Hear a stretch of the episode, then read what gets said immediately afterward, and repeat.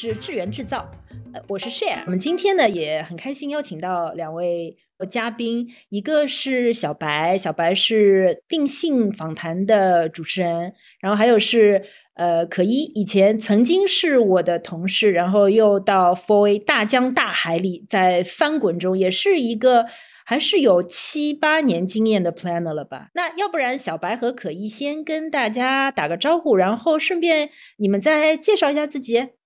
大家好，我叫小白。然后就像 c h e r 刚刚介绍的，大部分人认识我是因为我是那个在所谓的大房间里面开组的那个 moderator。呃，我大概从事这个行业有十哎十三年了，十三年了。对，基本上一年里面，我我其实算过，我大概一年里面可能每隔一天就会跟一组完全陌生的人去聊天，而且要聊两个小时左右的时间的天，所以频率这么高啊？对，差不多是这样子的一个节奏在这个里面。那你真的阅人无数啊！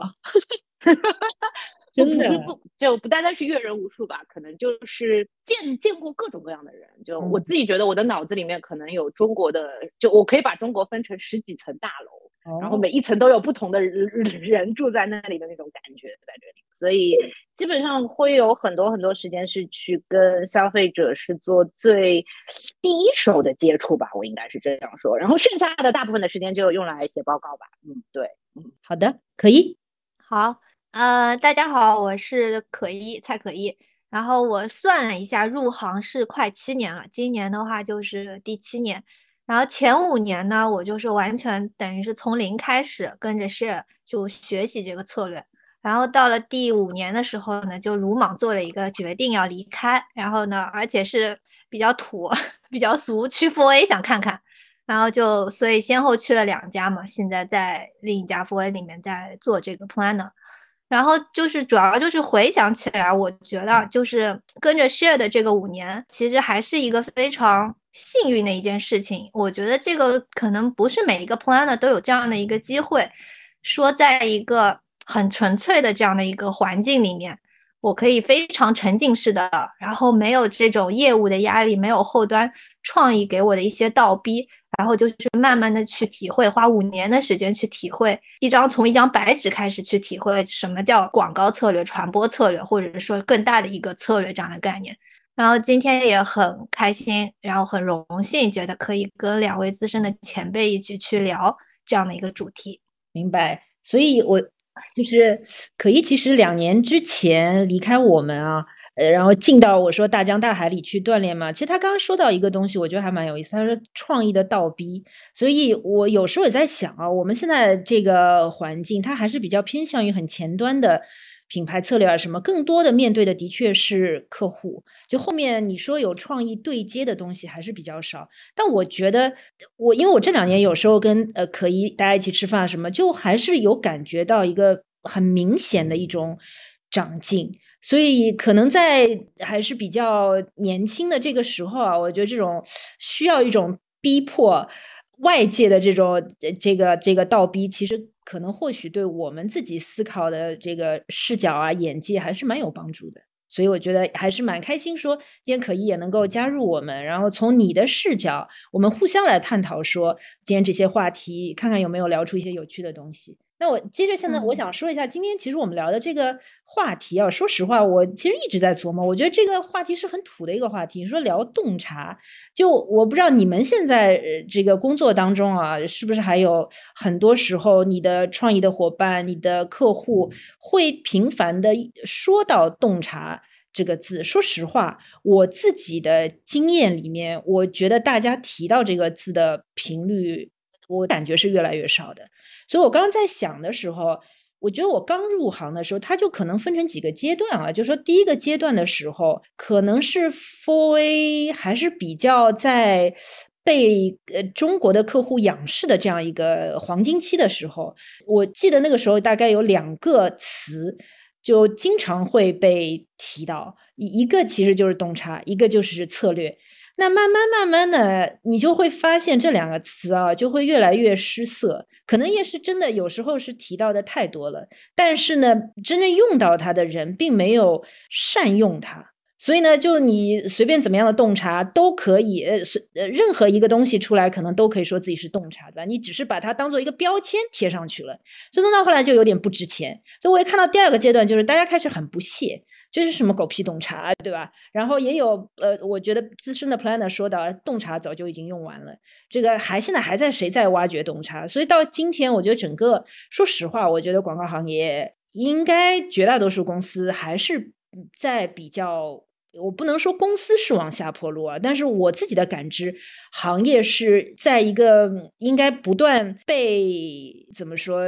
要不有一个 alerting 这样一个阶段，所以像你说，大家对洞察的认知啊什么，大家就不再提了，就拼命的只是说我能够把生意做好做下去就已经不错了。但为什么就是我有时候觉得，为什么还是这么老脑筋，还是要拿出来讲洞察这件事情呢？因为我真的。越来越觉得说，不管我们现在说，我不是很偏向于广告传播的策略，我走到前面去做品牌策略，我还是觉得洞察是一个非常非常重要的东西。等一下我们可能细讲的时候，我也会讲到说，为什么我感觉到洞察对我而言是可能那个重要性比以前我认知到的更大。那第二个呢，我觉得一个好的地方是，洞察力这件事情是可以随着你的经验的增长，它是能够不断的去增长的。去夯实的，所以有时候你经常会觉得，哎，今年我忽然感觉我对洞察有了一个新的认知，哎，我忽然洞察能力又有增加，然后这个洞察力的增加，其实对我最后的产出是一定有帮助的，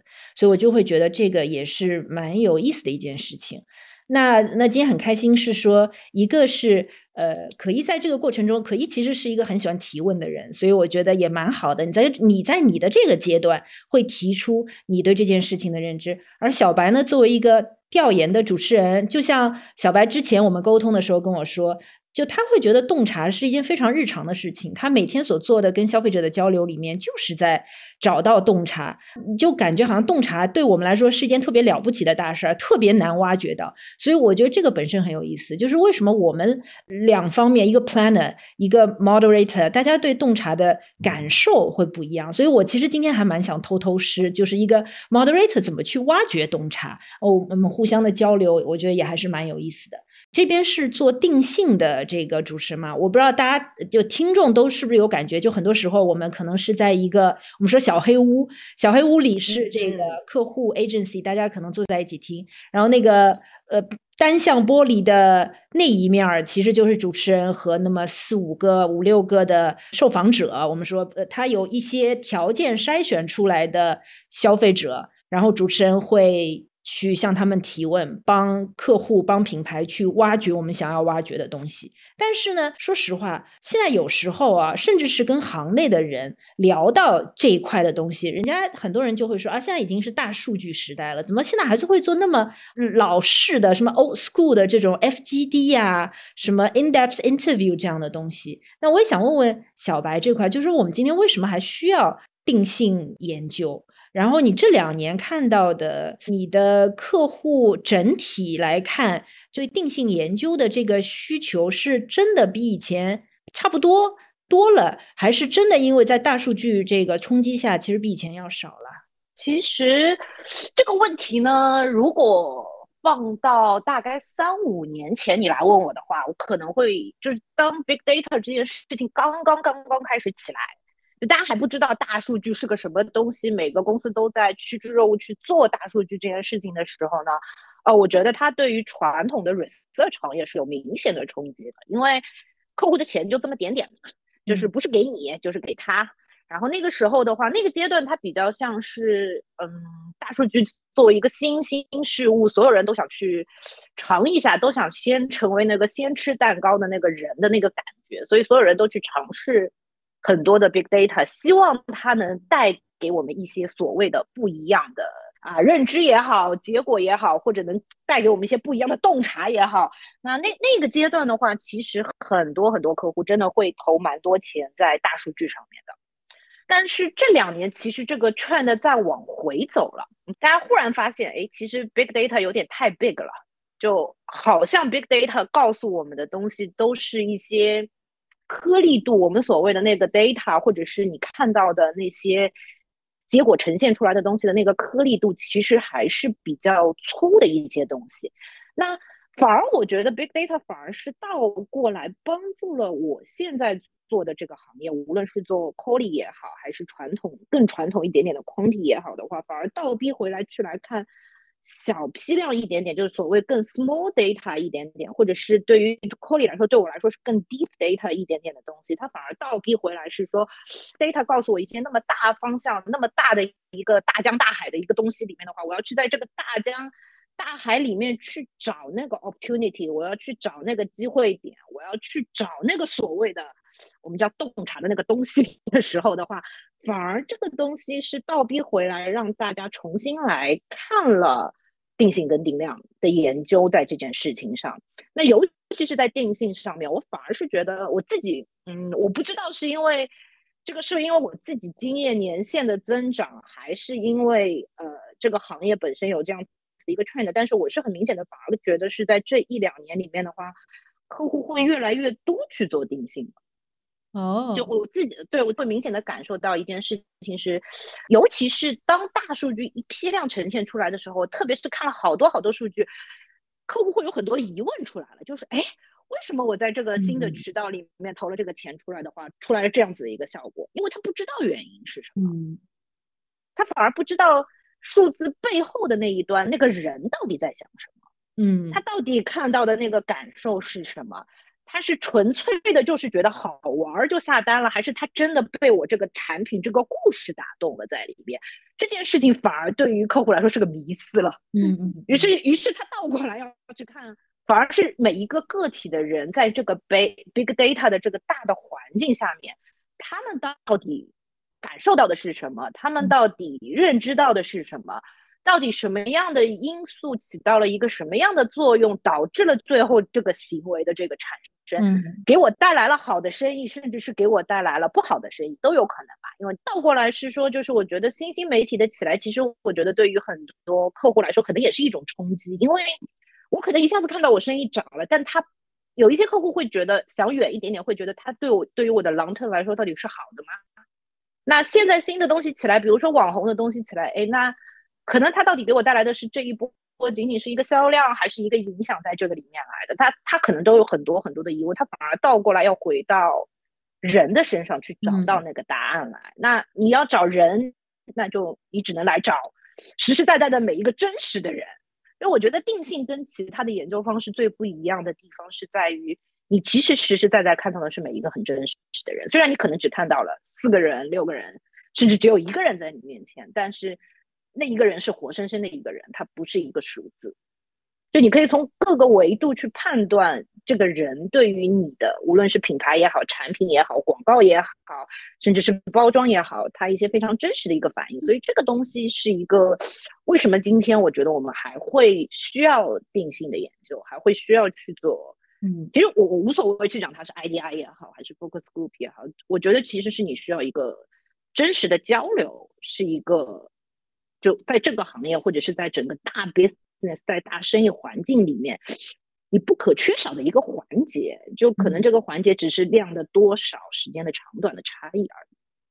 同意，同意。就是说实话啊，就大有一段时间，比如说大数据很火的时候，就像你说，其实也是一个风口的时候，让其他的调研手段就突然之间传统的手段变得黯然失色的时候，从我们的角度，我就是心里面也是有些慌慌的。但是你慢慢慢慢沉淀下来，自己去思考这件事情的时候，就像你说的，就我我们后来我觉得也认识到说，就很多时候大数据看到的是行为数据，你怎么样去买啊什么，但是他行为背后的所思所想你是不。知道的，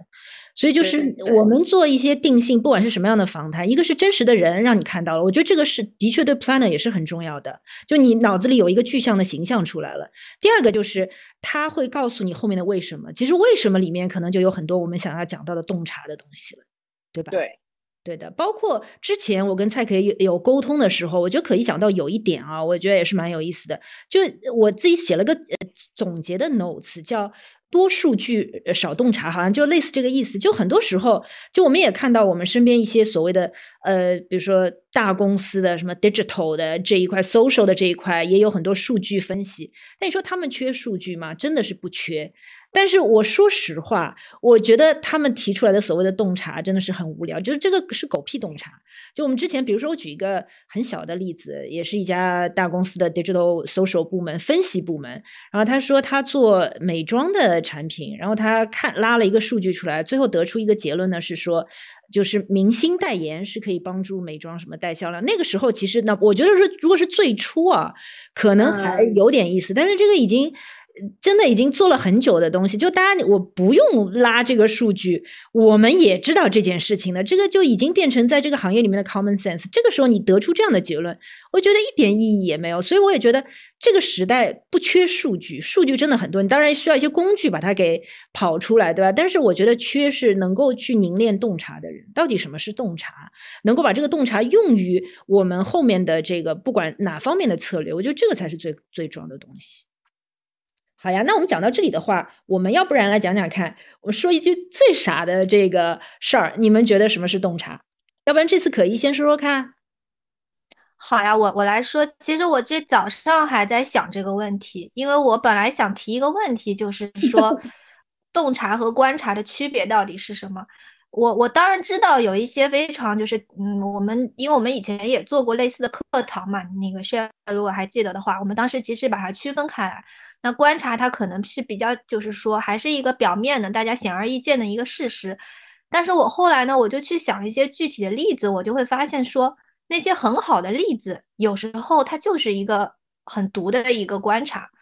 嗯，但我们有时候会把这个很毒的观察，把它就是就大家就认为了这是一个很好的洞察。所以我现在可能会觉得洞察可能是还是理解一个事情的一个角度，它哪怕是一个观察，也例子吗？很毒的什么？嗯，很毒的。那我我其实我就拿一个人人都知道的，就每一次说到洞察一定要举的那个 “there is good” 这件事情。首先，我觉得它厉害的地方呢，“there is good”，我觉得对我来说它是一个 concept，它已经是一个洞察下一步的一个事情了。对。那么它厉害的一个地方在哪里呢？就是它把洗衣粉和儿童天性这件事情，我觉得是联系在了一起。就他找到了这样的一个嗯关联点，这个它不是一个洗衣粉天然会去关联的一件儿童天性、儿童教育，甚至是它不是一个和洗衣粉天然有关联的这这样的一个视角，但他把它关联到一起之后，他观察到一个事实，说妈妈想让孩子放手玩，但又对玩之后的污渍头疼不已，那这个就是有了这个视有了这样的一个视角，很顺其自然。有了一个比较好的这观察，然后得出了一个，就是当然有了一个很好的 concept 在那边。就因为同样的洗衣粉，那个印度的那个 shared load 嘛，嗯，它就是又把洗衣粉和性别偏见这个视角又放在了一起。那有了这样的一个视角之后，他又可以去又顺理成章的观察到了说什么印度家庭里面的男女双标，然后提出父亲要去 share load，呃，那个 load 这样的一个 concept。所以我就。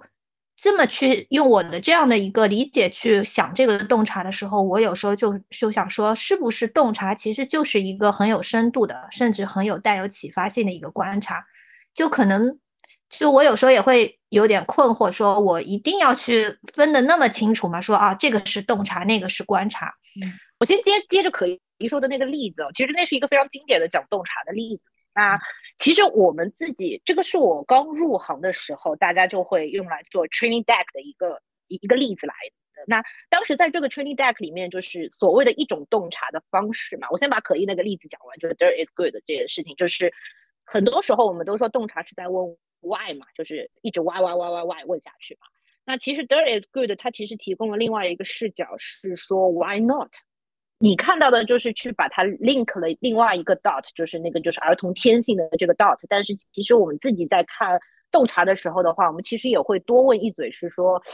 哎，其实我们找 why 的时候的话，也可以通过 why not 的方式的话来找到这样子的一个洞，所谓的洞察的感觉来的。那我再回到 c h e r 的这个问题里面，就是观察跟洞察这件事情嘛，我觉得做这个行业，所谓找洞察或者挖洞察这件事情，在我眼里就像看侦探小说一样的。就是你在日常生活里面可能有千千万万个不同的观察，但是我觉得洞察的是在观察之后做了下面一个动作，就是把这些不同的这些观察把它串起来了，就好像你把 dirt 这件事情跟儿童的天性，你去把它串起来了，你找一根针把它去串起来了，它可能就是一个所谓的洞察的一件事情。就我刚开始入行的时候，我怎么来看洞察这件事情？就是当我开了一个组啊，我可能会把六个不同的人、不同的生活方式，他们做一件事情，对于一件事情的不同的看法，或者是比如说他们去讲，嗯，我印象非常深，我第一次开组的时候，我跟大家聊的一个话题是讲怎么清洁厨房，就它是一个 kitchen cleanser，就是它是一个厨房清洁剂的一个品牌来的。那我会发现，其实对于这些妈妈们，就是家庭主妇们来说，一个厨房里面是可以分成不同的、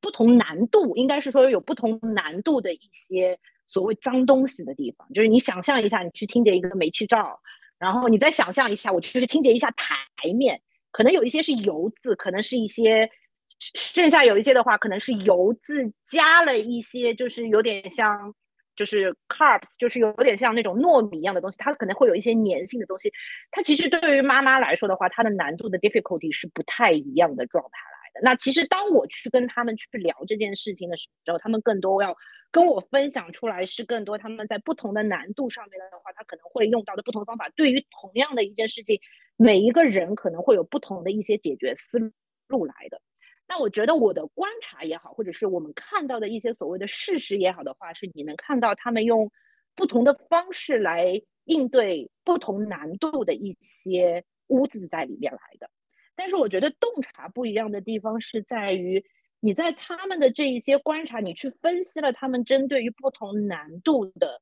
这一些呃污渍，他们用的一些不同的方式方法里面。你去把他们讲的这些话，要想到一个角度，或者是讲到一个维度，去把它串起来，然后发现是说，哎，其实会有一些他们所谓的 pain point 在里面，就其实会有一些他们所谓没有解决的一些 tension 来的。那他们其实对于不同难度的东西，你会发现他们皱眉的程度也是不一样的。有一些东西你可以看到他们是很开心的，就是说啊，我一下子就可以怎么样。那有一些的话，他们就会说啊，我可能要弄个几。你会发现，我讲这句话的时候的语气，其实可能都会是不太一样在里面。那我觉得，洞察跟观察最大的不一样，就是当你发现了很多事实的时候的话，你可能需要把不同的 dot 去连接起来，去 connect 起来的时候，你可能看到的可能是有三个不同的 picture 的东西。可能对于三个不同 level 的东西，你可能脑脑海里面已经出来了几样不同的 solution 在里面来的。这个就是我说的第二件事情，就是。第一件事情，我觉得这对于洞察来说，是我把不同的观察去串起来了，就我有点像大名侦探柯南这样子的话，我去找那个所谓的真相在哪里。就原来在厨房里面有这么几个真相的。那我觉得洞察的第二步是说，哦，我把它串起来了之后的话，我会想说，哦，有了这这几个真相之后的话，所以就是 so what 呢？就是你的可能对于这几个真相，我们可能有的 potential 的一些 solution 是什么样子的？这个是当我自己做。洞察这个工作也好，生意也好的时候，我进到第二步的时候的话，其实我觉得洞察它大部分时候是能够 inspire 到每一个人有不同的 solution 出来。特别是我们如果大家都是算是策略的人的话，其实你看到这些串出来的所谓的真相的时候。那个真相不一要打一个引号啊，不一定是真的真相。但是我们串出来了几个不同的真相的时候的话，我们脑海里其实可以激发到我们一些所谓的 solution 的思考。这个是我自己做洞洞察的时候，就说，哎，就有一些叮一下，就觉得，哎，可能会有这样子的一些啊，所谓的呃可以有的一些 solution 哦，我可能有这样子的一些机会点切入进去在里面了。小白，我想问个问题啊，就是，但我觉得你可能后面也回答了。就我本来想问你刚刚说的这个厨房的东西，观察，其实你一开始讲的很清楚嘛，就是说不同的人可能有认知到的污渍也是不一样的，解决方法也是不一样的。但你你你一直说洞察是把这个当一根线串起来，所以我本来一直想问，那关于比如说这个 case，你们当时得出的那个洞察是什么？但我听你这个呃。讲着讲着，好像你也讲出来了。就从你们的角度认知到的洞察，其实是说，呃，解决的路径，或者是说，呃，business 的机会点。呃，因为其实那个 brief 是关于产品，它不是一个 communication 的东西嘛。所以呢，其实要看最终我们这一个生意，就是回去我的客户他的命题那个问题到底是什么上面嘛。所以，当我去用这个方法去跟我的所谓的消费者去聊出来的这一些所谓的真相性的东西的时候的话，我会知道可能会有的一些产品的 solution 是在哪哪些地方，然后现在的产品解决的问题是一些什么样的点来的？那大家是开心呢还是不开心的？是五颗星的开心还是三颗星的开心？那对他来说，这个痛点是痛的吗？很痛很痛的那种痛，还是 A 也可以，我可以忍受一下的这种痛在里面来的。所以，其实当我们去找所谓的 solution 的时候的话，你要回到对我来说啊，因为对我来说这是一个生意的问题来的。所以你这个 case 是不是呃，其实你这个 case 的出发点是帮客户去寻找 new business 呃 new product idea？其实也不是，其实是他已经有个 product idea 了。就是其实当已经有的 product 应该用什么方式去切入？是的，是的，是的，或者是他应该打哪一个我前面说的这个 mapping 出来的这个需求在里面？这个能讲具体一点吗？就比如说你们，就说他最后找到了一个什么点切入啊？我我觉得这个例子非常好的点就是，我觉得非常好的解释了一件事情，就是其实你观察到的东西是很多的，嗯，就是那个信息量是非常非常大的，嗯，但是我觉得我。所谓挖洞察这件事情，是当我们观察到了那么多的东西了之后，我回过来去看的是你的品牌是什么，就是你你想要在这个市场里面，就我回过来其实是看生意方面的一些东西了。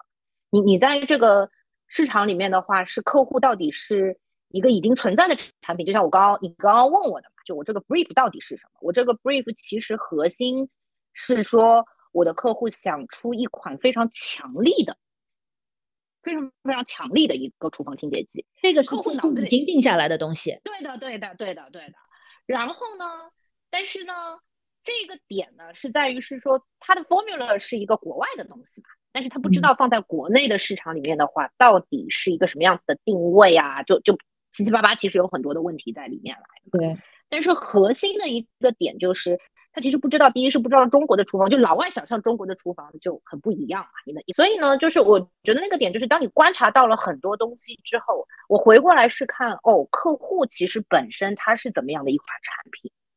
那他这款产品能够进到的大家目前去观你观察到的那么多的现象，那么多的动作在里面的时候的话，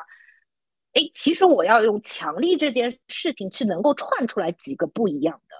机会点在里面来的，就我还是要有那根针去串这些点，这个是我自己觉得是洞察的第一步来的。洞察的第一步就是去做，把所有的你观察的东西都列出来，然后看客户是什么，然后看客户是什么的时候，你再帮他不停的去串这些他可以有的这些的点来的。那下一步就其实就好像你看 big data 是一样的，big data 是汪洋大海更多的 data，那他如果给你一个 conclusion 是说。明星很有用，那我觉得他就是串的方式有问题在里面来的，对不对？我我相信他能串出其他的结果来的。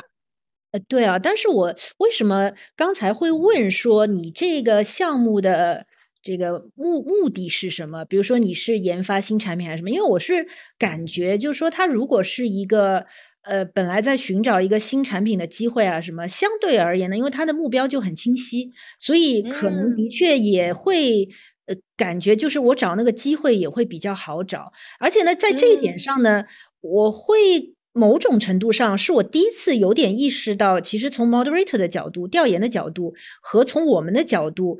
会有不一样的地方。就从所以从你来说，其实你所有的 case 客户有一个明确的我想要指向是什么样的东西，你们其实就是我要找到这个结论嘛，就是因为你们其实我觉得是 research 带一点点可能 business 的。解决方法，那我们我觉得会有什么不一样？比如说，因为我不知道你像你现在做这个调研项目的时候，其实你有没有，比如说你只是一个中间的产物，比如说我要做一个品牌的重新定位，而且这种呢就本来就比较虚的一个项目，对吧？它。也不一定能找到说，呃，很明确的这个产品，我很明确是个强力，然后我在这个市场上能够有什么样的机会。然后呢，你你还是个中间，你做的东西要给到呃广告公司或者后面的执行公司去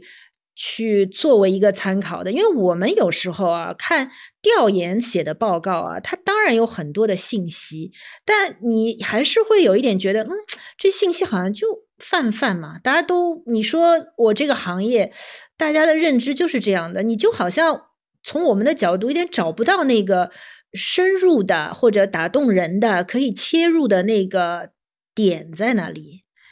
我因为对我们来说，洞察是策略的。我觉得是一个核心驱动，所以这个而且是唯一的。我觉得对你们来说可能不是的。你因为你如果要解决这个方法的话，它不是唯一的。那我们来说，我们唯一的就觉得这个唯一性会很难找。所以我开始有点感觉到，为什么我们两者就是对这件事情的认知是有点不一样的，对吧？对，就你你提出这个问题呢，就让我觉得有一个非常好有意思的点，就是当我写报告的时候啊。其实我脑海里面的 reader 就我的 end user 不是一个策略，嗯，我觉得这个是核心的一个 gap 在里面。如果我的我知道我是写给你看的，这个对我来说，我就会知道怎么样去帮你去找那个所谓的呃洞察来的。那这个为什么差别在哪里啊？如果是写给客户和写给策略，对。呃，depends on 客户是他也我我也会看他最终的这一个 end user 到底是谁。其实我自己写报告的一个非非常明显的一个感受是说，如果我知道这个报告是给很多人看的，你你我我的写法就会比较 generic。哦，就是一旦要是非常 sharp 的，我会非常清楚的知道这个报告是给某一个人看，比如说我是要给一个 designer。那我知道他会想要看到一些什么。那我写的时候的话，方向就会是告诉他是说，就像我刚刚跟你说的嘛，其实我观察到的东西是很多的。但我要去串的时候的话，我要我我所谓的那根针，真的就是我所谓最终的那个 end user，就这个 inside 报告是给谁看的，是很重要的一件事情。我要知道你需要这些东西，要炒一个什么样的菜出来。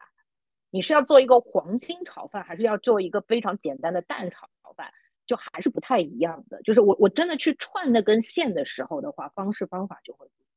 嗯，这个这个我大概能感受到你为什么读很多报告会很简单的原因在里面了。嗯，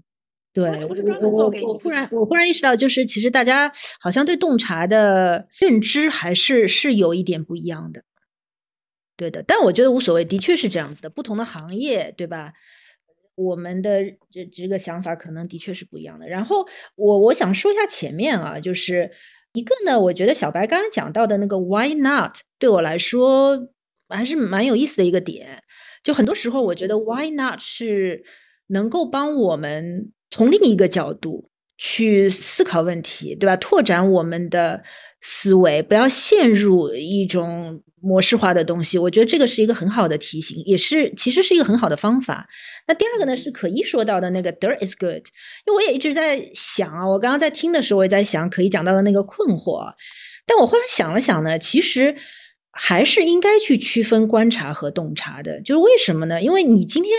讲到这个 there is good” 的这个所谓的观察和东西，你觉得好像它就是一个比较 sharp 的观察之类的东西。我我自己的感觉是我们其实很多时候是后见之明嘛，对吧？Hindsight，我们是它这个已经呈现了，然后我们去倒推说啊，这这就是那个观察或者洞察。因为你要想，就是说，如果我们现在对这个行业是完全没有经手过，呃，崭新的面对它的时候，其实那个时候我们想想看，我们的观察会是什么？我们可能去我们去做什么沉浸式的调研，去观察，呃，不同的妈妈在家里。她是怎么样洗衣服，怎么样面对孩子，怎么样抱怨孩子？这个的时候，其实你会看到，就像小白刚才讲，不同的人有不同的表达方式。那可能有些妈妈是会觉得说。哎呦，这孩子真的很烦的，我叫他一直坐坐坐坐那里不要动。今天新的白衣服穿上去了就不要动，他还是要动。有些妈妈那是那一类，对吧？还有一些妈妈，你就会他就会跟你讲说，哎，其实不要紧的呀。那你就小朋友嘛，天性就是爱动，让他动嘛。那这个时候可能啊，我在想，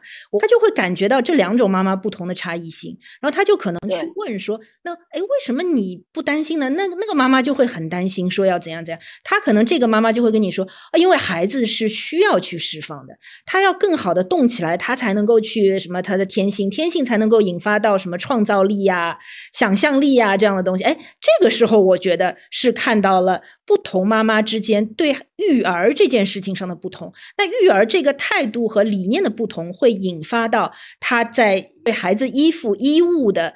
控制孩子的活动的控制上，其实他就不是那种控制型的妈妈嘛。就其实我觉得这个，你看到的人群的分类，你看到不同妈妈对孩子育儿的态度啊、理念啊、洗衣服的这件事情的行为的不同，其实那个我觉得才是洞察。就你的观察是他们很表面化的，他们跟你说的话，他们做的行为，我觉得那个是观察。就才可以刚刚讲的那个所谓的。sharp 的观察其实已经是洞察了，就是他，因为我们就现成的 case 很容易去总总结一个东西，对吧？你要想你完全空白的进入到这个行业，看到这些妈妈调研的时候，其实你第一眼不会看到那些东西的。所以我自己为什么要区分观察和洞察，就还是要去，因为你现实你一个 case 出来的时候，它不可能马上浮现出来的。所以我们也一直觉得洞察很难，是它是藏在洞里的东西。就你看到的都是洞外的一片天地，对吧？但是洞外的天地里面，想说这个植物下面的根到底是什么样子的，那个我觉得是洞察。所以我觉得要区分观察和洞察的原因啊，我自己的理解是在这里。我我这边对吧？我其实有一个。有个私心啊，就是我想问一下小白，或者是嗯，可能小白也会更，因为他一直问这个做 FGE 这个，就是说，因为我刚听下来，我我也想到另外一个例子，就是说，你记得我们很早以前做过一个儿童牙刷，嗯，然后当时呢，我就去我们做了一个小范围的调研嘛，我就去找了一个我的同学，他生了这个那个刚刚第二胎的呢，然后呢生了。然后我就问他很多问题，这这个时候其实我就是一个，当时我是一个完全敞开式的，我也没有任何的预设，就是问他。然后呢，我就会说，哎呀，你付出了那么多，你会不会觉得看到孩子那个能站起来了，你会觉得自己很有成就感？因为这是我最觉得是我的逻辑最顺的一个一个原因和结果。结果那个我朋友就很自然的就讲了一句，他说不会啊。他说：“你知道，孩子都是自己长大的。我觉得，我看到他站起来的时候，不管他前面做了有多少，他觉得了不起的是那个孩子，不是自己。所以当时听了这个话之后呢，马上就会，嗯，可能是比较敏感嘛，就觉得这个跟我的常识是违背的。嗯，你就会把这句话记下来。然后可能这句话，如果我们能给到后后面的创意，他对他来说已经是一个比较 disruptive 的一个一个点了。所以。”讲到这个的时候，我也是想问小白，因为刚刚血讲那个洗衣粉的时候，他也说分到了两类人，一类人就是说穿白衣服不要动，还有一类人他会发现妈妈说啊穿白衣服可以动。这个时候，我觉得更多的好像是在于策略要有一个判断。你看到了那么多的观察里面，哪一个是有意思的点，他一下子就会警觉起来，觉得那个可以继续再问问下去了。所以我就是想知道说。你们觉得有没有一些什么技巧，或者说有一些小的办法，可以让这种敏感、这种敏感的方，这个这个感觉可以来的再快一点，或者说我可以找到这样的一个感觉？我我我觉得其实是没有一个所谓的方法，它更多就是我在一开始说的那个点，就是你可能需要跟很多不一样的人聊，于是你会有一个所谓的。那我自己的方式是我其实不太会去设定一个所谓的 common sense 的东西，我更多就是就好像我跟可意你一样，我可能也会是说，哎，这个点会不会让你觉得有成就感？但其实我更多是一个像抛砖引玉一样的方式，来看看他对于成就感这件事情的一个反馈是什么。那他的一个反馈就会让你觉得，哦，可能他是顺着你的话说，你就会觉得啊，好像就是这样子。但是如果他正好跟你的想想法不一样的时候的话，你就会觉得有趣或者是有意思。我自己的经验就是，我大部分时候都能找到那个有意思的点，就是大部分人跟你的想法是不一样的。嗯，我觉得每个个体都很不同，就在我眼里啊，每一个个体其实都很不一样，所以他们身上多多少少都有一些有趣的点在里面来的，只是可能。它会 relevant 出我们今天要讲的这某一个话题、某一个品类，有一些可能没有关联性，没有那么的大。所以那个点，你问我方法，就是跟更多的人去聊，然后跟更多的人去聊更多的细节的问题，而不要去谈太多形而上学的东西。你你就会有很多敏感的发现，因为敏感在我眼里是源自于细节上的一些点。对。这个我其实也觉得还是蛮有意思的，我也很同意小白刚刚讲到的东西。第一呢是说不要谈，就是都是大而空的东西。然后比如说这种调研，然后问人家说啊，那你的这个什么人人生理想是什么？然后大家就问，知道吧？一片沉默。然后我们就换了一个方法说，当然这个我不一定问的对啊，但是给大家启发是说，我们就后来就你突然之间得到了一个。天降之财五百万，你想去做什么？哇，大家就开始热闹了，讲各种各样的东西。其实某种程度上，对吧？也包含了，当然不一定所有的东理想都能用钱买到，但是某种程度上也能够包含了他这个所谓一点点理想的东西。所以怎么问，然后包括细节，对吧？我觉得这个是很很很重要的东西。第二个呢，我其实我觉得小白刚才讲到一个东西，就是你说敏感这件事情。所以就像可一前面讲到，哎，你听到说，哎，这个东西跟你的想法。不一样，我觉得是蛮好的，因为我觉得这种所谓的对洞察的敏感度啊，随着经验的积累是练得出来的。就但那个东西呢，不是说因为就像小白说，不是因为跟我不同我就敏感了，而是其实你在听到不同的时候，说实话，就在我的脑子里是出现，就我们自己呃公司里面经常讲三个圈。对吧？其实小白讲到了，就是跟你这个品类啊、生意的关系。所以当他说出不同的时候，首先你会心里其实是有一个有一个警醒的。第二个呢是说，其实你就在想说，那这样的一个想法是不是竞品都已经做过的东西？这样的想法是今天这个时代。你想要获取的更多的人群能够接受的东西，这样的想法是不是我们的品牌能够做到的东西？那如果你很很快的时间里面就过了这三关，你可能能就知道，哇，这真的是一个很棒的想法。因为我自己觉得，其实所谓的三个圈的东西，到后来就是一种又有也有点像肌肉记忆的大脑的肌肉肌肌肉练习。它就啪的一下就过去了，这三个点你知道它符合的，它某种程度上这个就是一个机会点在在那里，所以我是这样认知啊，就是说这种敏感度，你你心里其实是会有一跳的。就本来我想也想问这个问题，比如说什么样是好的洞察？那我们怎么判断一个好的洞察？我跟你你这边的有点不一样，就你因为你很多时候这个洞察是。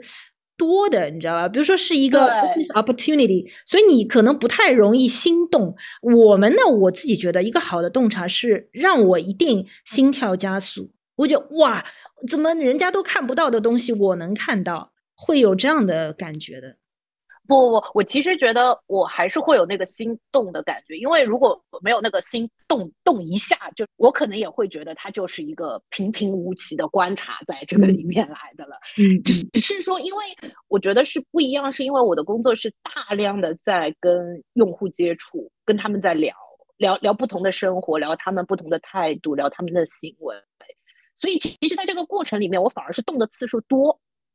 我我呃，对我其实是动的次数很多的，就像你说的，呃，其实你脑海里面，我可能三部曲就已经把这个就是解决了这个 business opportunity 的问题，我脑子里其实很快就已经像肌肉记忆一样的过去了，就我已经知道这是一个嗯有机会的点，还是是一个可能大家都已经知道的一个点在里面来，这这个过我的过程其实会很快。但是其实我觉得我自己的感受是，我每一次跟用户聊天，无论是无论是一个外卖员，还是一个啊开豪车的人，就我觉得很很多时候对我来说都有那一个心动的点来的。我我觉得对我而言，反而是更难的是如何把这些东西能够 transfer 去给到生意未来，去给到我的客户能有更有价值的一些。输出在里面来的，我我甚至不一定会叫它一定是个洞察，它可能就是一个生意上的一个输出，一个 inspiration 也好，一个一个是一，我我觉得洞察有时候更像撒种子，我其实撒很多不同的 种子在我不同的客户的脑子里面，他们可能只只会用到其中一两个在里面了。所以，所以你问我的话，就是好的洞察，就像你刚刚说的，其实会有那个心动的那个感受。我不一定是把它一定是跟我的就是所谓的认知去做对比，我可能就是把哎这个人说了，为什么其他几个人没有说？我我反而是这样子的一些对比。我把我我前面我面前的不同的人，就我面前有好多不同类型的人的话，把他们不同的一些见解放在一起的话，其实可以互相抛开来去看，是说为什么你有这样子的想法，为什么他没有这样子的想法。来去串那个故事线在里面去找所谓最后的那个根本性的那些原因是什么，在在里面来的了。所以，嗯，就就你问我怎么讲呢？我还是我还是要心动的，只是我动的次数多一点点而已。明白，明白。然后对你这边正好呃说到，就是说我们怎么去判断一个洞察呢？当然，我觉得我后面讲的这个东西可能和 moderator 认知到的洞察还是有点不一样啊。但是呢，我们既然讲到说心动，我也不想说我们停留在啊、只是有一个心动的东西，就是我我可能之前我们受到的所谓的方法论的培训吧，稍微多一点。那我当时是写了三个点，就说第一个呢，其实是 is it inspiring，就是我们刚才说到的会有那个。不管是我们个人的心动，还是说这个东西拿出去，创意听到你这个洞察的时候，他会不会心里一动？会不会刺激他说：“哦，我已经有很多可以想象的画面啊，什么？”其实这个还是蛮重要的。那第二个点呢，就是我们可能比较年轻的 planner 经常会犯的这个问题，就是第一个其实是 is it true，就这个是不是一个真的洞察？你可能有些东西说出来，你会觉得哦蛮有意思的嘛，但是它其实不是真的。我我我之前想的时候，我特别想到一个具体的例子啊，我觉得要让大家更加清楚的理解这件事啊。你记得，就我曾经说过，有一个洞察，可能是在某种程度上开启了我对洞察最初的这个热望。我我曾经刚入行的时候，第一个台湾的 BD，那个时候我说国内就做宠物市场，其实是刚就几乎是没有的，就很少很少，可能真的是伟家这种所谓的这个外国的这种先驱者在做一些宠物市场。然后他们因为可能是台湾人的关系，他本身家里养宠物，所以他对这个市场比较了解，所以他就当时当时得出了这样一个呃，我觉得既是洞察，也是一个 idea，就是我说爱犬如子，对吧？这这个这个东西我已经讲过，其实不同的地方讲过好多次的，爱犬如子。那么我就在想，我怎么去解释刚刚跟大家讲的 is it true 这件事情？就比如说啊，你得出一个呃，听上去也是一个非常 inspiring 的洞察，比如说啊，叫爱犬如父，爱犬如妻。那么问题是，这个洞察是不是真的？就是说我今天对一个宠物的宠爱，就像我对待我的老婆这样的，就像我对待我的父亲这样敬重，是不是？这个时候，我们其实 senior planner 可能就会问这样一个问题了，对吧？第二个呢，其实就是小白前面讲，就 is it relevant？对吧？就是你一直讲到 business 这一块的东西，就是它跟我们今天的目标消费者，它跟这个品类有没有相关性？这个呢，我也举个例子，就是我们之前有一个小朋友，他在做医疗器械行业。O O K 镜啊，好像就是晚上戴了就会眼睛好。购买的目标用户主要是妈妈。那这个时候呢，他就去放了一个洞察，他叫就是这种妈妈现在的育儿观，就比如说更加开放啊，类似这样的东西。但问题这里我就问他一个，那你这个妈妈对孩子这种开放的育儿观和你用 O K 镜到底什么关系？对吧？就像我们前面说到 There is good 一样，就你不能把你的洞察停留在呃一个妈妈对孩子更加开放的育儿观，那个和洗衣服。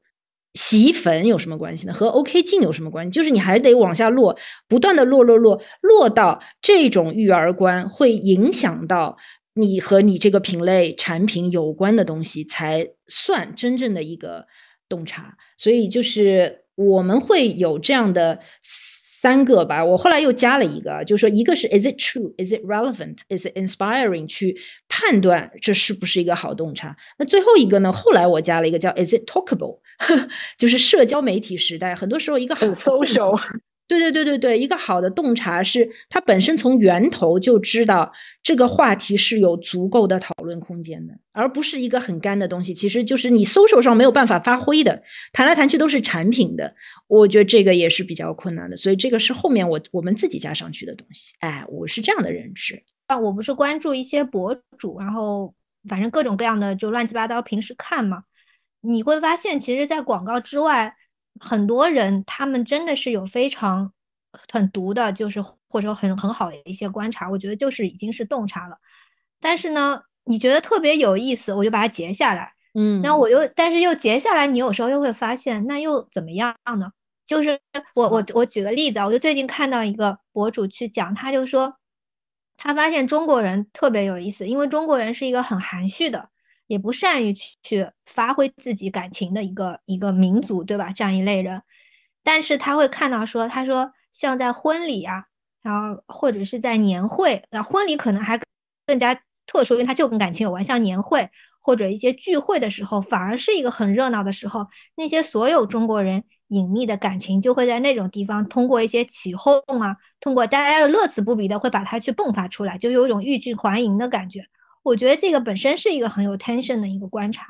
但是如果没有一个品牌或者没有一个产品，我现在我只是看到这一条的话，它可能就是停留在一个有意思的观察而已，就落不到一个。刚刚我们讲的，其实在工作当中真正有用的洞察。嗯，对对对，但我觉得你讲的有一个点很好，就是很多有意思的观察，可能我们真的还是要把它呃这个搜集起来，整理起来。对对，有时不时不常的去看一下。第二个呢，就是你讲到这个，我们也回到，可能我们就回到我们很关心的一个话题，就是我怎么样去挖掘洞察。因为你刚刚讲完之后啊，其实我内心第一个反应就是为什么？就是那些人，呃，你说是很含蓄的，然后他在比如说年会的时候是很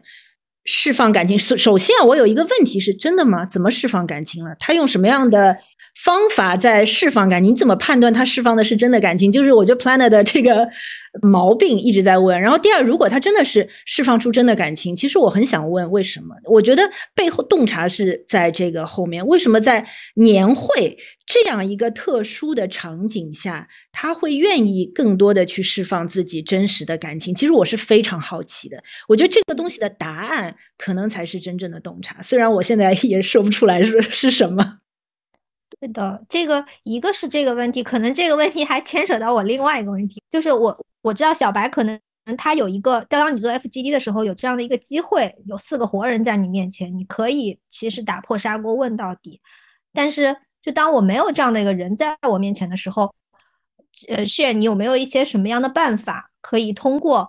你看到东西，通过自己去啊推推演，或者说去去找到这样的一个洞察。就小小白有什么经验可以分享吗？这个其实我自己的一个很明显的感受是，当我去想就想洞察这件事情的时候的话，在我我经常跟我的客户说，我说我大部分的 insight 其实不是在我开组的时候，我可能开组的时候，距离我最后想到的那个 insight 可能。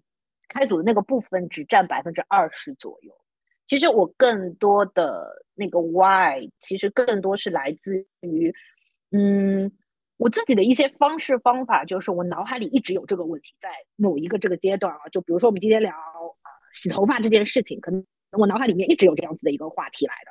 然后我可能是走在路上也在想，然后抓到谁也在问，我甚至是在开其他的组的时候，我可能也会顺道顺顺带的问一嘴，在这个里面来的。所以，我我自己的感受是，不要把自己局限在一个环境下面去思考你这个 why 的问题，你很容易被局限住的。你你可能需要跳一跳到别的环境里面，别的品类里面。你可能刚刚比如说我们说年会的那一个问题的时候的话，我第一反应，哎，这是一个给酒的客户的一个洞察未来。但是你可能单纯的去想，为什么在年会里面去释放真实的自己？那我第二个反应就是，哎，那其他如果有酒的场景，其他的场景，我瞎说，KTV 蹦迪的时候也是释放真实的自己。那这两个真实的自己是一样的吗？还是不一样的吗？这其实可能会找一些类比的方式方法，但是要跳出原来的那一个你原来脑子里想的那个洞察，我觉得跳出去是很重要的。你只有跳出那个点，你再回过去去看这个观察的时候的话，你可能会有不一样的角度在这个里面。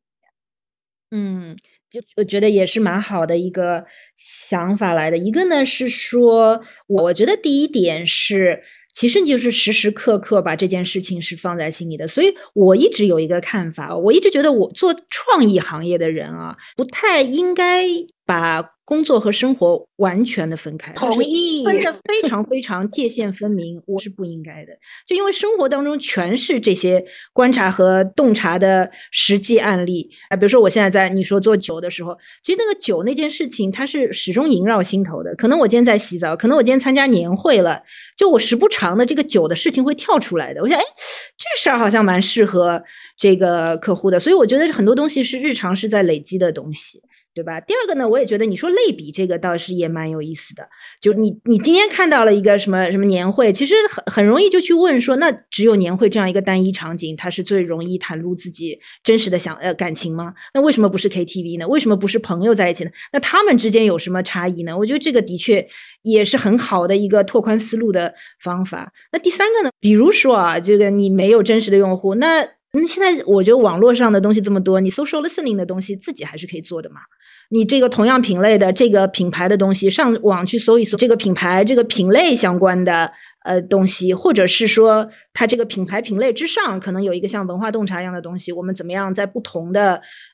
呃，平台上可以去找到一些对自己的启发。还有呢，说实话，我觉得现在不太有。就以前的 planner 呢，蛮好玩的。就大家可能真的是对人人性这种东西感兴趣，所以大家有时候坐在一起聊天的时候呢，就时不常的在那里互相挑战，再问为什么。我自己的感知，现在大家不太愿意在休闲的时候聊聊工作，所以我们本身会觉得，哎，这是一件很有意思、想要去挖掘的东西。现在就不太聊。不然呢，我觉得你就可以找一些。朋友，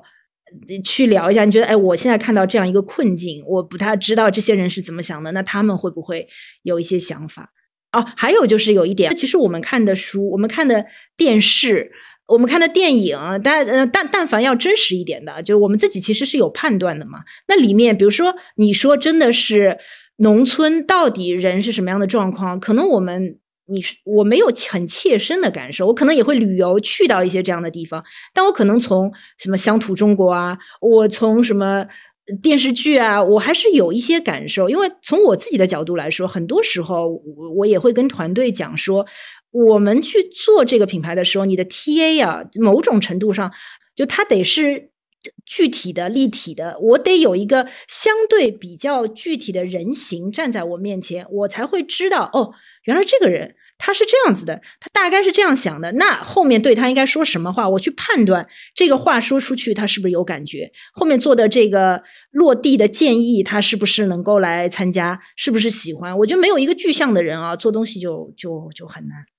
就是这一段会让我觉得，呃，其实。就我我让我回忆起来，我当时为什么入这一行？就为什么我会对 research 或者说对定性感兴趣？嗯，其实有很大一部分的原因就是我觉得谈的东西是非常生活化的东西，他谈的真的就是你每一天吃喝玩乐会用到的那些东西。这个也是为什么我觉得他其实没有办法完全把工作跟生活割离开来的一个原因。你自己作为一个活生生的人，你本身就活在这样子的一个环境里面。所以，其实我觉得这个点是蛮重要，我们去找到所谓的洞察。对，其实某种程度上也是在日常生活中不断在 practice 你的专业技能。对对，听上去是有点辛苦的，说实话。但是呢，这个真的也是你其实做这行，很多时候还是对人是有好奇吧，对吧？对，像像我前两天过年的时候，我就去了桐乡。我每天晚上去吃饭，我第一件事情就是去看卖什么饮料，就是我在看 lower tier 在卖什么东西，就是这就像一个习惯一样。然后我去任何地方都要去超市，所以我去过全世界各个地方的各种各样不同的超市，在这个里面来的。没错没错，对我来说本身它本身也是一种乐趣而已。是的，是的，就你说到这个，我也觉得，比如说我们出去玩的时候，我也是好像更喜欢说，比如说去超市。比如说，跟当地人就是有事儿没事儿，有机会就聊两句啊什么。人家说，其实出租车司机也是一个城市的，就像一个百事通，所以有时候坐上出租车也会去跟司机多聊两句啊什么的，对吧？你说这个是工作的这个什么责任心驱使，还是个人兴趣爱好驱使？我觉得这个就是整合在一起的东西了，已经变成。我我在想，我就最后再问一个问题啊。你们会觉得，其实，在你们的行业或者客户的认知里面，有没有一些对洞察的误解？觉得对洞察，我自己要观察到的 对洞察的最大的误解，可能就是洞察应该告诉我一些我不知道的东西啊。如果他是一个本身在这个行业里面经验很多了，然后他希望洞察给到他一些他完全不知道的东西的时候。我自己啊是会很害怕的，因为在我眼里的话，洞察不太会是一个你完全不知道的东西。那那我第一个问题就是，is it true？就就是不是一个真的东西在这个里面了。就我觉得洞察更多是在一个我们观察到的东西，或者是我们看到的东西，你深度挖掘出来的一些东西，是给到了一些新的见解，或者是给到他一些不同角度的思考，但他很少很少会是一个你完全不知道的东西。客户也不一定是想要完全不知道，但是我觉得至少可能啊是一一些新鲜感。就是说，这个是是是，这个行业对吧？在这个竞争里面是不太有人提到过的东西。对，但是我自己在工作里面遇到的，我自己看到的会比较大的对洞察的误解，就是在于它新鲜感，我是非常同意的，它就是一个 fresh 的一个 perspective 嘛。那但是我觉得比洞察的误解就是他可能会期待看到完全没想到过的东西，对对，就这个是会让我觉得有点害怕。某种程度上啊，我我觉得可能是因为我们本身在可能工作中的对洞察的使用不一样。我某种程度上其实是比较偏向于客户这边的，但是我也完全理解你说的。你说完全不知道，这个其实也有点吓人，的确是对吧？但是呢，的确是一些至少在这个行业里面就是真实存在，但是大家没有想到的一个一个东西。对我，我比较同意的是，是一个你可能没有意识到，或者是说没有想到的一些点，但是它可能不太会是你一个，他他的那种哇，应该是来自于哇，原来如此，就他比较接近于那种那种感觉。对对，也也会也是的。可一觉得有什么洞察的误解吧？比如说，我们其实我小白这边就不大会出现这个问题。我们你你现在听到会经常会讲的，哎呀什么？洞察了，哪里还有洞察？洞察都已经挖光了，什么洞察已死，就讲到很多的。因为我觉得在 share 这边的确，就说我我说其实没有创意的这个这个倒逼，我们有时候真真的是从头开始去分析那些 consumer 呀 culture，但是到了 four A 之后，其实我也看到，尤其是我现在这个公司里面，我也会看到说有一些倒倒包这样的一个东西嘛。但是倒包的时候，它的确说需要一个 inside，好像有一个 inside 就比较。厉害一点，这个 deck，嗯，那么这个 inside 就变成了一个什么呢？就变成了一个对这个 big idea 的一个更加扩写的解释，嗯，所以说而不是一个一个一个角度或者说一个一个观点，这个我觉得是可能是我看到的这样的一个一个一个误解，就是说误会比较喜欢用这样的一个工作的方式流程。我觉得到了佛 A 之后，一定不能避免有一个倒包的这样，因为他呃，我现在理解到，就是流程里面就有点像说，其实，嗯，我上一上一任老板他啊有两个话讲的其实挺对，他说对一个 planner 来说，他说你只有一次机会，你的那一次机会就是第一次和大家分享你 idea 的机会，因为当你分享了这个 idea 之后，那别人就创意开始启动了，account 开始启动，大家都开始启动了。等到第二次的时候，由你来控制的这样掌控的这样的一个机会就弱了，那个就感觉有点像说，大家更多的是彼此的去 pitch idea，谁的 idea 先出来是好的。当然策略有策略的，就是说偏向于更加前面一点一个概概念，创意可能有时候就直接跳一个创意创意的概念。那当创意的这个概念跳出来好的时候，我们去倒包。我开始也是很讨厌倒包这件事情，就凭什么？但是后来我觉得有它有意思和厉害的地方。就是如果这个 idea 真的是为大家喜欢的，大家听了以后都很心动，讲了以后全场就觉得哇好厉害。那么创意没有讲出来的那个道理，你还是有一个很强的角色去想，就是真正的写我我不是扩写，而是写出来了一个一个角度。我觉得这个也是策略好像要有的这个工作能力之一，而不是说我只能说是由我来出发，然后你来想。如果我能为他的这个妙，为他大家喜欢去想一个反过来的一个为什么的话，其实不也是一个挖洞察的一个方式，就是一个一个过程吗？一讲到这个的时候啊，我我就想提到，就是你有一个很好的创意朋友，对吧？然后当然不一定是在一个公司，但是你们因为关系好，所以你们经常会在一起讨论。他也会可能不断的挑战你，你也会挑战他。其实我觉得这个是一个非常好的关系。就国内我自己一直是觉得创意和策略割裂实在太大。就你你刚刚说到的倒包这件事情啊。某种程度上呢，我不完全反对，因为我我我同意，就是你说一个真的好的策略，一个真的好的洞察，未必一定是来自一个叫 planner 的人，对吧？但不好的地方是什么？是如果养成习惯，就是变成一个创意独大这样一个。呃，公司文化氛围、创意会有一个什么问题？很多时候他是直接从创意角度去切的，他会想一个哇，这个是一个很精彩的 idea。但最大的问题就是，今天很多时候 Four A 被诟病的地方，就是你这个 idea 到底解决什么问题呢？对吧？我们不是所有的 campaign 都是在说我只要提升 awareness 就可以了。那你有时候是要改变一种 misperception，你有时候甚至是你要促销。呃，你要找到新的增量，创意很容易，就是我不是从整体生意目标的角度去考虑这个想法的，他是在做 excellent idea，所以我觉得这个是 planner 存在最大的价值，就是你要帮他把握住方向，希望他想出来的那个 excellent idea 最终是能解决商业上的、品牌上的一部分问题的，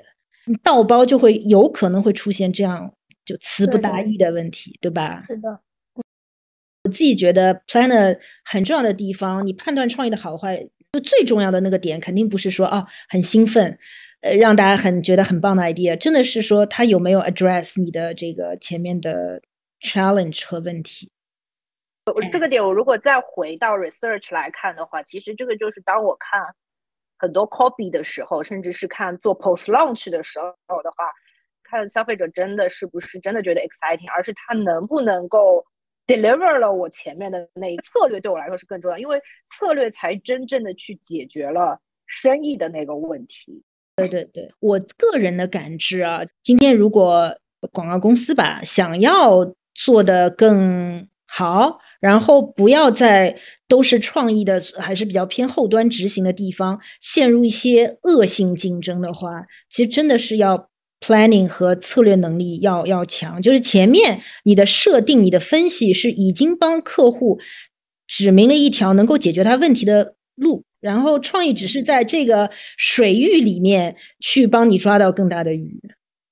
现在有很多什么创意咨询啊这样的公司涌现出来，其实对 planner 对策略来说是一件好事。就是你夯实自己的能力，其实你不会变成那个有点被架空那样一个角色，或者只是帮什么创意擦屁股啊、什么倒包的这样一个人。我我自己觉得还是要往往前走的。我我最后说一个，为什么我会提出这个误解呢？一个就是我们行业里面经常会讲到什么洞洞察已死之类的东西啊，这个我是非常不认同的。还有一个呢，就是因为今天小白其实呃。你的这个洞察认知很清楚，因为你所有的东西是来自于和消费者这个聊聊天、深入的这个访谈里面得到的，所以你所有东西讲到都是消费者洞察。从可疑的角度，其实你的洞察就不仅仅要来自于消费者。我现在越来越意识到，很多时候就是你对，你对这个 business、对这个行业、对这个 competitor、对 consumer、对 company 自己的优势到底是什么，其实都是有洞察的。它它不是仅仅存在于只有 consumer insight 这样一个东西上。就那我要不最后我再举一个小小的例子啊，其实我举一个可一之前知道的例子，就我们一起做奥家宝嘛，品牌这个主张或者产品主张的切入点是来自于竞品的，就是它本身是一个给给妈妈的这个孕前、孕中和孕后的这种保健品整个一个系列，但我们会发现说哦，它的主要竞争对手虽然整体销量非常好，但是在呃，social listening 里面也发现有一些用户就对他有非常大的一个 concern 和反感，是因为他在呃孕中后期会容易叶酸超标，因为它的叶酸含量特别高，所以在孕前可能孕前几个月的时候是需要一个高叶酸的补充，但是在孕中后期不需要那么高，所以准妈妈比较担心说，哦，那你吃这么超高叶酸，其实是有一些负面的。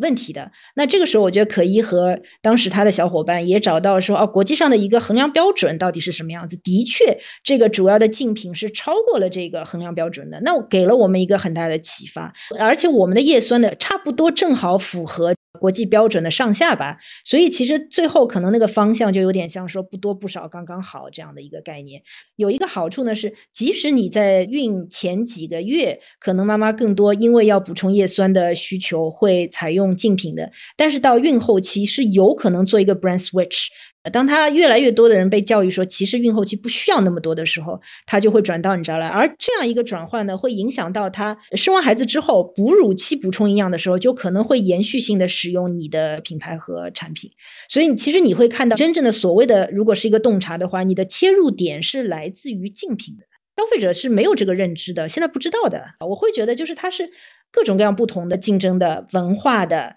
包括我们之前讲过，其实创意有创意洞察，就其实每一个都有一个更深入的、别人没有看到的那个闪闪发光的金子，藏在那个别人没有看到的洞洞里。就是你怎么从那个洞洞里挖出这个东西？就像小白前面讲，它不是一个不存在的东西，说完全不知道。其实某种程度上，可能你模模糊糊是知道的，但是你因为藏在洞里，大多数人都没有看到，所以你能够把那个金子给挖掘出来，哦，那个对吧？很厉害。其实我是觉得很多问题还没有深入讲。但反正后面还有很多机会嘛，我我觉得以后可以再讲啊。就我当时猜到我们这一期可能会 overrun 的多一点点的，因为对我第一是我觉得第一是我本身看大纲的时候我就觉得说啊，其实原来我们看洞察的角度都已经是不一样的了。第二是我觉得洞察这个应该说就像你说洞察是个被可能很多东西埋起来的那个金子，所以那个过程本身它没有那么的一步到位的。它本身是一个需要你慢慢去聊、慢慢去看，需要用不同的角度。它不不是，它真的还不是一一两句话能讲清楚的一件事情，在这个里面来。嗯，我我我觉得，我觉得可可以对于洞察是很有敬畏之心的感觉，因为他我自己听你说的那个感受，就是你不会很轻易的说这是一个洞察的感觉在。肯定是的。Planner 的工作本身，你说我们会把它说成金子，可想而知就会觉得这个金子不太容易，好珍贵。对对对，它它不是路上的一朵小花，随手可摘的那种感觉，是觉得挺不容易的。那那我觉得我我是被客户操可能操练太多了，因为我的每一个观察如果没有写到 Why 的话，一定会被客户问。嗯，对，但我们我觉得有点不一样，是说我们最后的落点肯定不是落在这个，是的，是的，确实，我们还。要把它转化过去，转化到 idea，转化到 concept，对对对，可能也是，对对对，明白的，对，好呀好呀，非常感谢二位，谢谢，谢谢。